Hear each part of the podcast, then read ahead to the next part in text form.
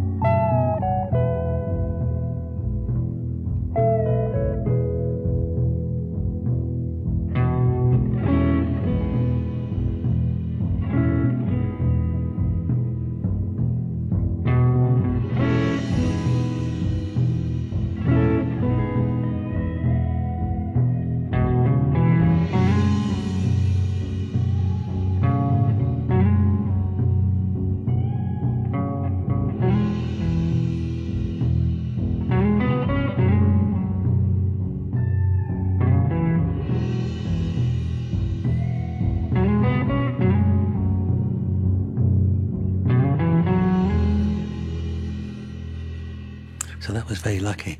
And then um, about six months later, Stevie Wonder, um, who who actually came into our studio, he he um, wanted to use our amplifiers. Um, he bought them, and in fact, he took them back to America and recorded Superstition with Orange amplifiers. So, and that really launched us around the world. 六个月之后，Stevie Wonder 来到伦敦，买了一只 Orange 音箱，回到美国录音室里录制了这一首经典的 Superstition，获得了巨大的成功，从此使得 Orange 名扬四海。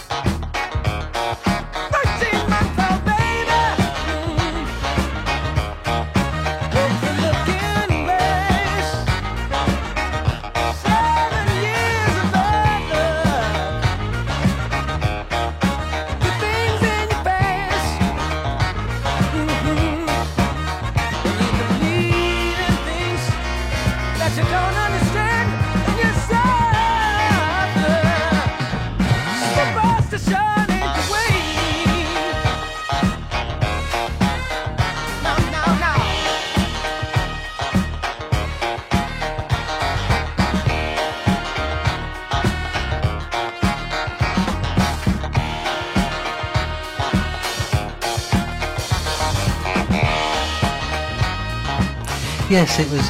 Um, yes, I felt very proud that.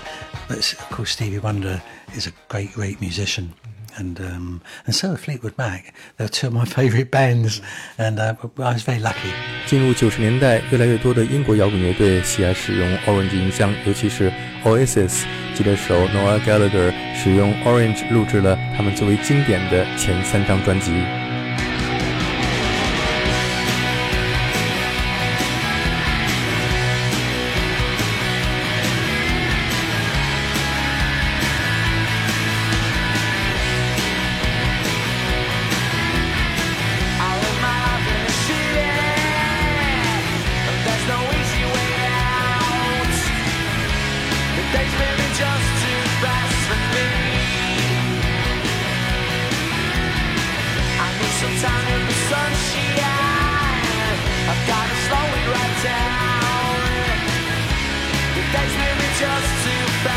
me.